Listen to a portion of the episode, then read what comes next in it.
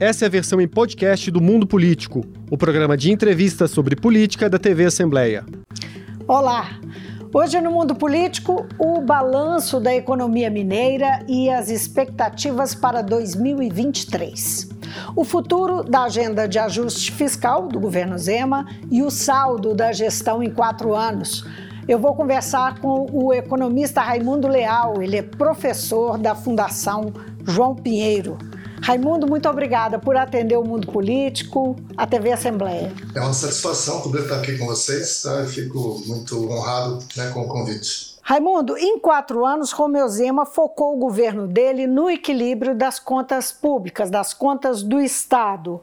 Como a economia chega a 2023 depois desses quatro anos? Olha, nós chegamos é, com a economia do país, né, do, do estado e das, das, cidades, dos estados, não só de Minas Gerais, mas aí das cidades, com desafios muito grandes para o futuro e desafios que estão relacionados menos com é, questões estritamente econômicas em si e muito mais com problemas de ordem é, do arranjo institucional né, entre as unidades da federação. Né? O, o pacto federativo ele precisa ser redesenhado, né? isso não é uma tarefa né, que, que se leve a cabo numa única gestão, mas os trabalhos precisam ser né, urgentemente iniciados. Né?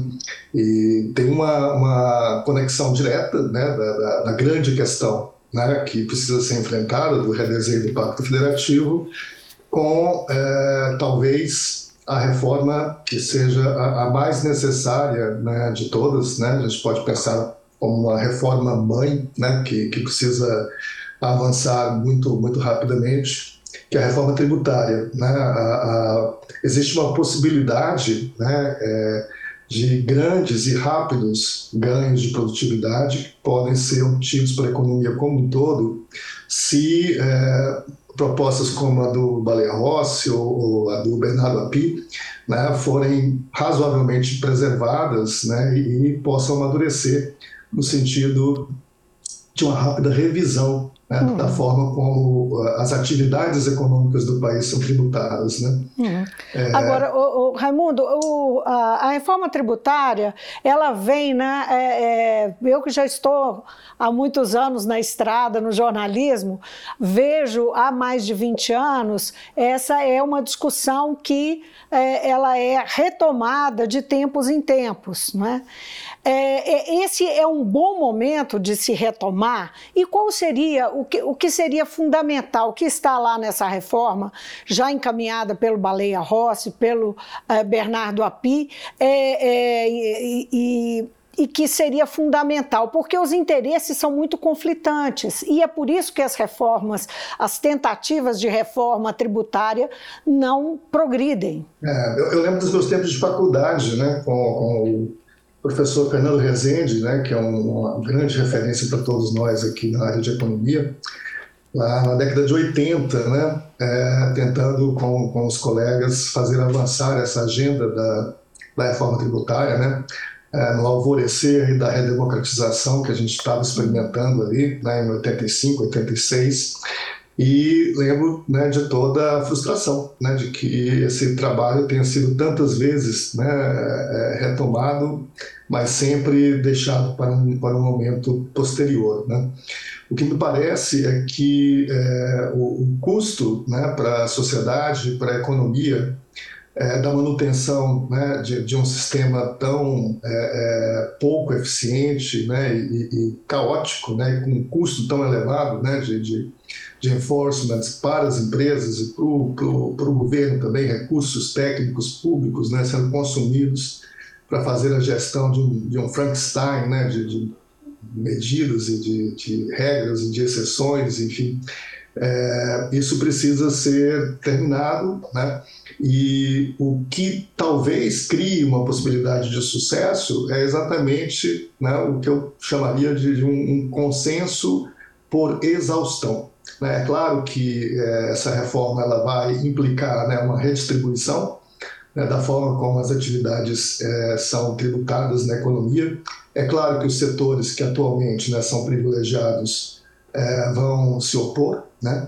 mas, é, por outro lado, né, a, a sensação né, de, de, de, desgaste, de, de esgotamento, né, de, sufoco, né, a percepção de que é, talvez é, a forma como se dá a tributação indireta no país esteja na, na, na raiz né, da nossa incapacidade de voltar a ter crescimento, talvez tudo isso né, provoque, por exaustão, né, hum. um, um, um movimento na direção da construção de um consenso que não é nada fácil, mas que né, se apresenta como uma janela de oportunidade. Seria muito importante né, que o mundo político, que o governador, que os, os parlamentares, né, os prefeitos, né, os, os, vereadores, os deputados né, estaduais, federais, os senadores, é, atuassem de maneira é, é, com, com, um espírito né, de, de, de, de, serviço público né, acima de tudo nesse momento. Uhum. Né?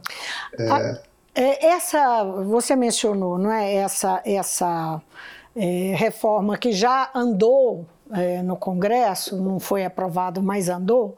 É, só para as pessoas terem ideia de como, é, que tipo de impacto teria né, é, de forma imediata, quem ganharia, quem perderia e como a população perceberia uma reforma tributária, que parece uma coisa tão distante da vida das pessoas? É, na verdade, a gente está falando só de uma parte né, da, da, da, das reformas que precisam acontecer no âmbito da, fiscal, né? que é a parte é, relacionada com a arrecadação de tributos indiretos, que são os tributos hum. que a população arca ao fazer a aquisição, né, a compra de bens e serviços. Então, normalmente uma tributação oculta, né, que boa parte da população não percebe que está é, sendo é, é, cobrada. A essência da, da resposta da, da, reforma atual, primeiro, passa por uma mudança é, no momento né, da, da, da, cobrança, se na origem né, da, da, atividade de produção ou se no final, né, no momento do, do, do consumo. Né. É, um, um, primeiro passo que seria muito importante seria exatamente esse, né, de que a tributação deixa de, deixa de acontecer na origem, de onde se dá a produção, de onde inicia a circulação da, da mercadoria e passe a, ocorrer é, na ponta, onde, onde o consumo está tá realizado. Né? É, se a gente pensar no impacto dessa simples mudança, né, desse primeiro aspecto da mudança, né, é, fica, fica por óbvio que é, é, as unidades da federação, como, como, é o caso de Minas Gerais, inclusive, né, que tem uma, uma participação é, maior na, na, produção industrial do que no consumo desses bens, portanto, são os exportadores líquidos, é, a gente possa ter uma, uma, uma, perda. Né? Mas é muito importante que fique claro né, é, que não se trata de uma redistribuição simples, pura e simples, onde eu vou ter o ganhador e perdedor, como o estado de Minas Gerais, o estado de São Paulo perdendo e o estado de, de do Piauí é, se, se, beneficiando. Né? Assim, a, a, a, própria lógica de implementação né, dessas mudanças, ela tem a previsão né, de um período muito razoável de tempo, seriam mais de 10 anos, né, em que todas as compensações estariam sendo feitas. Né? Então, assim, não, não se trata de abrir mão de, de, dos estados que são produtores abrirem mão de receitas. Trata apenas de negociar a forma como essa, essa compensação ocorreria ao longo do tempo. Né? Mas é muito importante que isso seja iniciado. Esse é um primeiro aspecto né, que, que vai envolver uma redistribuição de ganhadores e perdedores. Mas um, o, o, aspecto talvez seja é, mais impactante, né, e aí me, me parece que há um, um, um erro de, de concepção é, teórica na, na, forma como os opositores é, reagem né, ao que está sendo proposto, é que as alíquotas que são hoje é, incidentes né, sobre a produção e a circulação de mercadorias, elas são muito desiguais. Né? A gente está falando aí de alguma coisa como 30%, 40% ou mais do valor de, de, produtos industriais sendo tributados na forma de tributos indiretos, como o IPI, o ICMS, é, enquanto que os, os produtos da, da, agricultura ou dos serviços né, é, estariam sujeitos a uma alíquota muito menor, né, da ordem de 4, 5, não, não chega a 10%, uhum. sempre muito inferior. Né?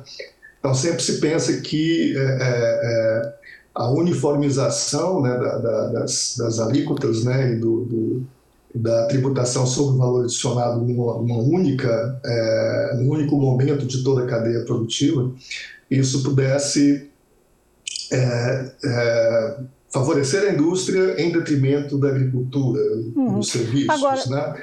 ah, é, mas é, eu queria deixar claro que talvez seja um equívoco, né? porque, assim, na, na verdade, uma parcela né, não desprezível né, dessa, desses tributos, ela acaba sendo, na, na prática, repassada para, para os, os preços né, do, dos produtos. Então, o, o que de fato vai implicar né, é, essa modernização do nosso sistema tributário, que é mais do que necessária, é uma, uma mudança nos preços relativos, no sentido de que os produtos industriais pós-tributação tenderiam a ficar relativamente mais baratos em relação ao que eles são hoje, né, e produtos da agricultura e dos serviços ficariam relativamente mais caros em relação ao que eles são hoje, mas isso seria uma mudança que aconteceria de uma vez por todas. Uhum. Né, são, seriam novos preços relativos que passariam a refletir essa, essa forma muito mais eficiente né, de, de, tributar, a, a, a, de fazer tributação indireta na economia. Só lembrando um aspecto que sempre que se fala em tributação é, no país, e, e nosso foco aqui é Minas, mas acabamos entrando numa discussão, porque discutir também economia mineira sem discutir a realidade nacional não tem jeito. Mas sempre que se fala em tributação, é, é, é trazendo de novo para o dia a dia das pessoas, os mais pobres são lembrados como os mais atingidos. Como que uma reforma tributária pode reduzir esse, esse, de que forma poderia reduzir, diminuir essa incidência de tributo que afeta principalmente o pobre, que é sobre o alimento? Pois é, é um, um primeiro aspecto né, seria exatamente é, esse efeito é, de ganho de eficiência que se traduz em maior produtividade, portanto também maior renda né, para a população. Né? A proposta do Bernardo Api, por exemplo, né, a expectativa né, que alguns estudos criam é de que é, um sistema menos distorcido né, de, de, arrecadação de impostos poderia gerar um ganho da ordem de 10% né, do, do PIB, a gente está falando aí de um trilhão de reais. E isso, sem dúvida nenhuma, né, poderia é, beneficiar também né, a, a, população mais pobre. Então, tem esse primeiro aspecto. Né, é, o simples fato de a gente poder migrar para um, um sistema que seja mais eficiente já tenderia também a beneficiar a população mais pobre.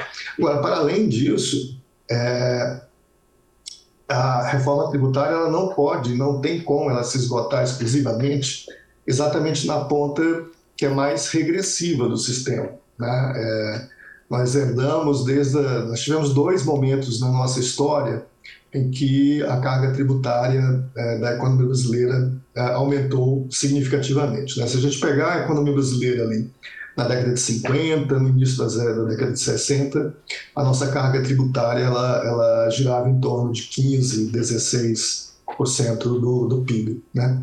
Com a, a, reforma de 66, é que é exatamente quando se cria né, a essência do nosso sistema atual, né, é quando se cria o ICM, que depois virou ICMS, é quando se cria o IPI.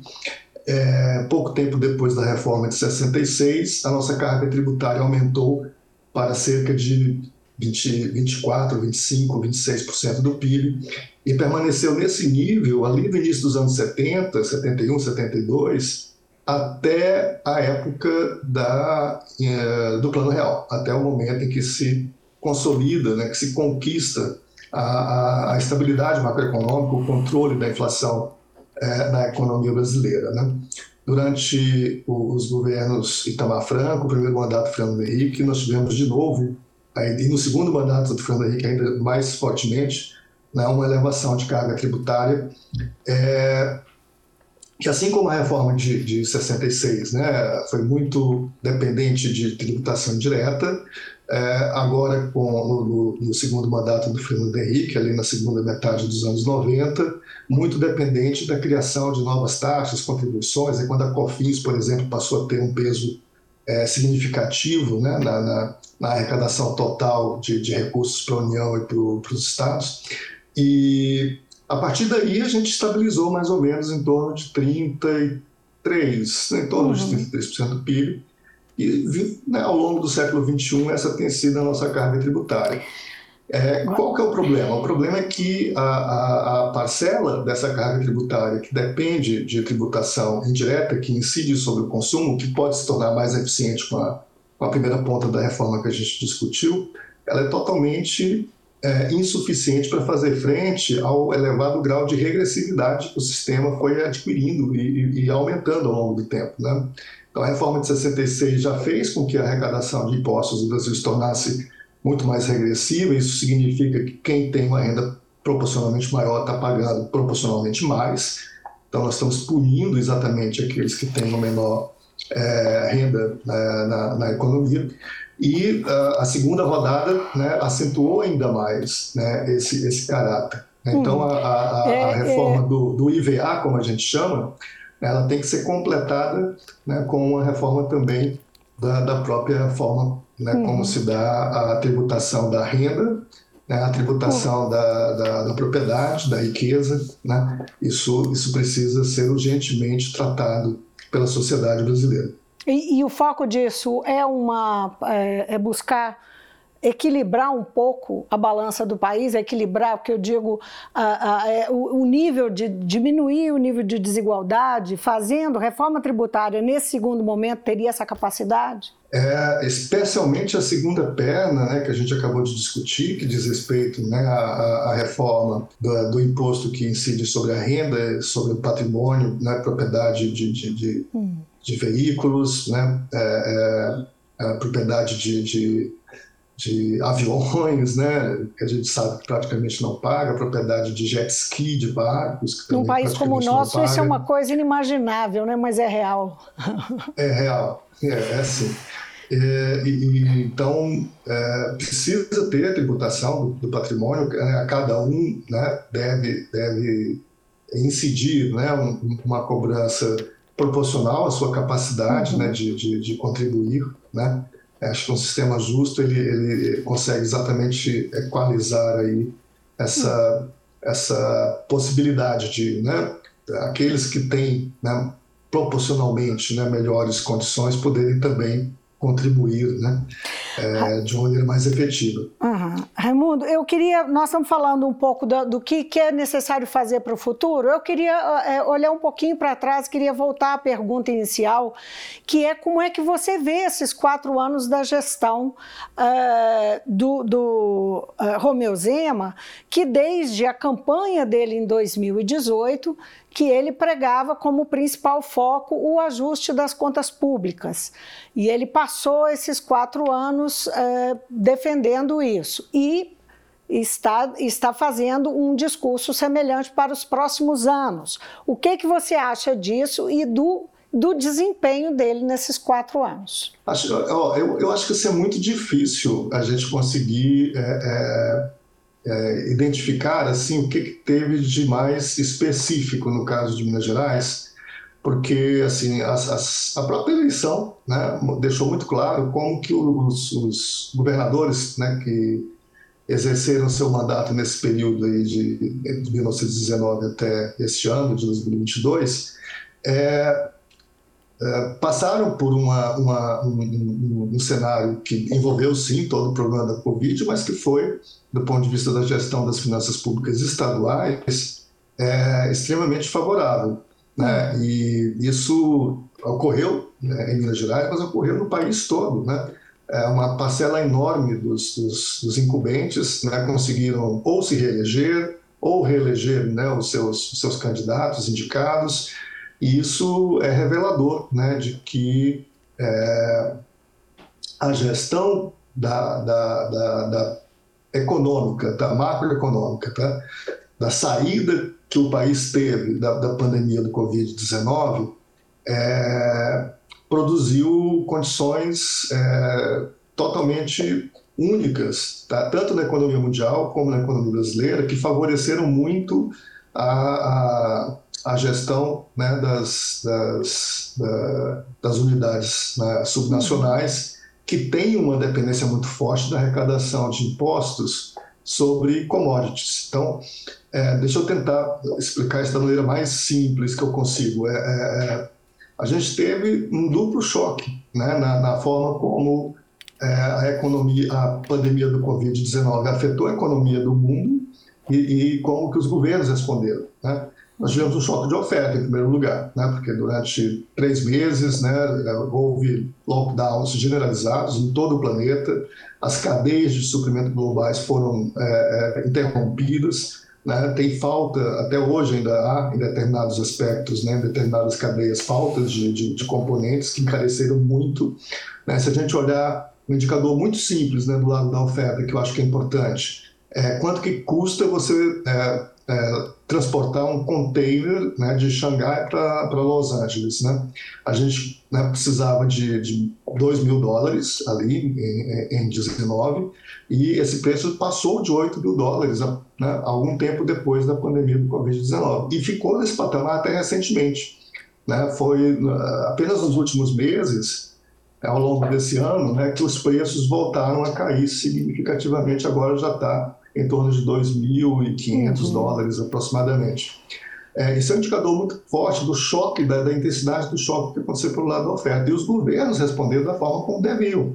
É, diante de uma calamidade, diante de uma situação de, de, de, de economia de guerra, praticamente, né, é, injetaram muita, muita liquidez no, no, sistema né, e fizeram gastos né, em volume muito considerável. Então, se a gente né, observar o que aconteceu no, nos Estados Unidos e outros países, né, os governos deram cheques é, para os seus cidadãos, né, em, em quantias bastante uhum. consideráveis. E, e, aqui no Brasil não foi diferente. Né? O, o nosso Congresso conseguiu tornar né, viável é, o, o, auxílio em 2020 no valor de 600 reais naquela época. Né? É, então, assim, isso, isso colocou um choque de demanda, né? uma economia que vinha passando já por um choque de oferta, e isso teve como resultado uma elevação muito rápida dos preços né, de, de, de commodities uhum. globais. Agora... É, a economia, a ah. economia brasileira ela é muito beneficiada numa situação como essa, porque ela é exportadora de commodities, minérios, matérias-primas, alimentos, etc. É, e o natural seria que na, nessa ocasião é, a nossa taxa de câmbio tivesse valorizado. Mas, diante do, do grau de, de, de, incerteza institucional que o país vivenciou né, na gestão da, da, da, pandemia em 2020, depois de 2021 e até agora, até as eleições, é, isso acabou não se traduzindo, de fato, né, em, em, valorização da nossa taxa a crise, de câmbio. A crise institucional permanente atrapalhou os ganhos que poderiam ter assim de oportunidades aí, apesar de ter Com, sido um momento de crise. Exatamente. Os ganhos de oportunidade da pandemia. Exatamente, exatamente. Nós tivemos uma, uma grande é, é, foi como um maná que caiu do céu. Né? Uhum. Nós tivemos uma, uma rápida e forte elevação é, dos preços das nossas, dos produtos das nossas exportações. Isso é o que os economistas chamam de, de melhoria dos termos de troca. Hum. Aconteceu com muita intensidade. O normal seria que a taxa de câmbio tivesse valorizado. Como isso não aconteceu, pelo contrário, o câmbio desvalorizou. É, esses preços foram duplamente afetados em moeda local. Então, em reais, né, se a gente acompanhar a evolução dos preços de alimentos, né, de combustíveis, de energia, né, ao longo de 2020 e 2021, né, a nossa inflação foi muito, foi muito elevada. E isso inflou né, as, as receitas é, estaduais. Né? Pois é, é a, a oposição diz, é, Raimundo, costuma dizer que Zema teve mais recursos disponíveis, não é? é exatamente pelo que você está descrevendo, é, ele, e também ele contou com suspensão judicial do pagamento da dívida durante esse período todo e cobra dele a promessa do ajuste fiscal diante dessas circunstâncias. Pois é, mas, mas é, é, acho que talvez o mais importante de tudo isso seja a gente lembrar o seguinte: é, a gente vive, né, numa, vivemos, né, acabamos de, de passar por um período que pode ser interpretado sim como de benesses, né? É, mas a, a, dívida do Estado não parou de crescer, né? exatamente porque os pagamentos foram, foram interrompidos, mas eles não deixaram de ser contabilizados. Né? Uhum. E quando a gente fala de, de pacto federativo, né, é exatamente esse o, o, nó da questão, né? porque, de uma certa forma, é, nós vivemos na, numa, numa, numa gestão né, da, da, da, economia é, que produz, é, acho que é, a crise, a chamada crise fiscal dos estados, né, ela é produzida né? É, é, Produzida se, se tem, pelo desequilíbrio é, do pacto, é isso? Pelo desequilíbrio do pacto. Né? Nós não tivemos a, a, a, a devida compensação pela desoneração das exportações de minério de ferro, né, uhum. da Lei Candir. Uhum. É, agora nós, nós tivemos né, que, que... O teto do é, ICMS. Exatamente, goela abaixo. Né, uma, uma, desde quando o gestor público pode abrir mão é, de receita, né,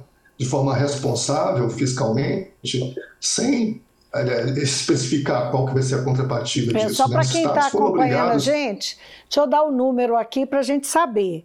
É 31% sobre combustíveis até a aprovação do teto, é, o teto que foi é, determinado no Congresso com uma PEC do Bolsonaro, do, do, do governo Bolsonaro. Então caiu de 31% para 18%. E energia de 30% para 18% e comunicações de 27 para 18.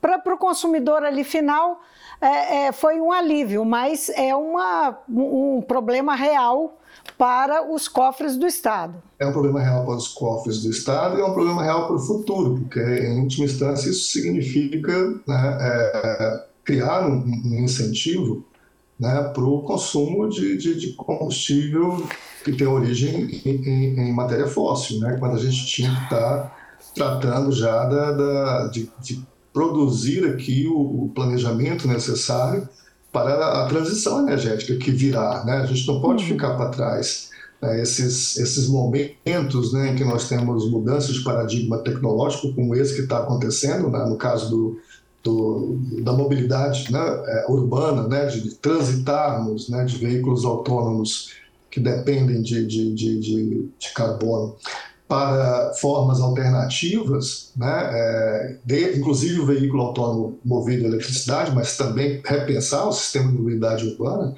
é, é, é esse que é o futuro. Né? É, é, é, o investimento que tem que ser feito é de preparar para esse futuro e não adiá-lo ainda mais, uhum. Sob pena da economia brasileira e de Minas Gerais ficar ainda mais atrasada em relação aos avanços que estão sendo é, encaminhados no resto do mundo. Agora, pacto federativo é um, um, pacto que se faz, claro, dentro das relações políticas. Né? É, antes mesmo da eleição, Lula já falava em pacto federativo. É, os governadores gostam de, de, de, lembrar da necessidade de um novo pacto federativo, dado esse desequilíbrio que existe na relação entre a União e os estados, e os municípios também.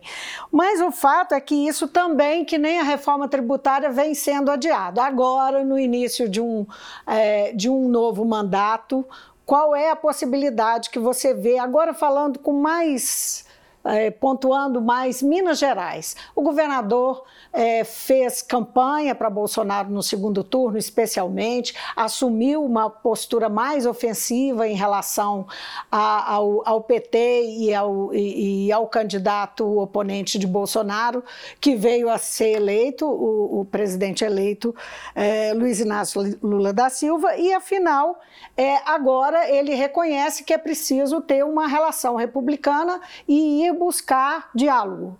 É, o quanto é necessário isso para esse pacto federativo? O que, que nós podemos esperar? Minas Gerais, o que, que pode esperar dessa relação com o presidente eleito? É, me parece assim que o, o, gestor público, né, que coloca né, é, o, o, bem coletivo, né, como, como é, meta, né, é, é maior, né, é, ele deve estar sempre aberto né, a, a, a reposicionamentos, a, as, as, redefinições de, de, de, posição e ao diálogo. Eu acho que não, não existe, né, é, e seria talvez aí para além dos problemas institucionais que a gente vem né, tratando, né, uma questão de fundo, né, que, que é aí uma fissura muito maior que precisa ser superada, né, e, e para isso a gente pode contar, sim, com a colaboração do, do governador que foi é, reeleito, né,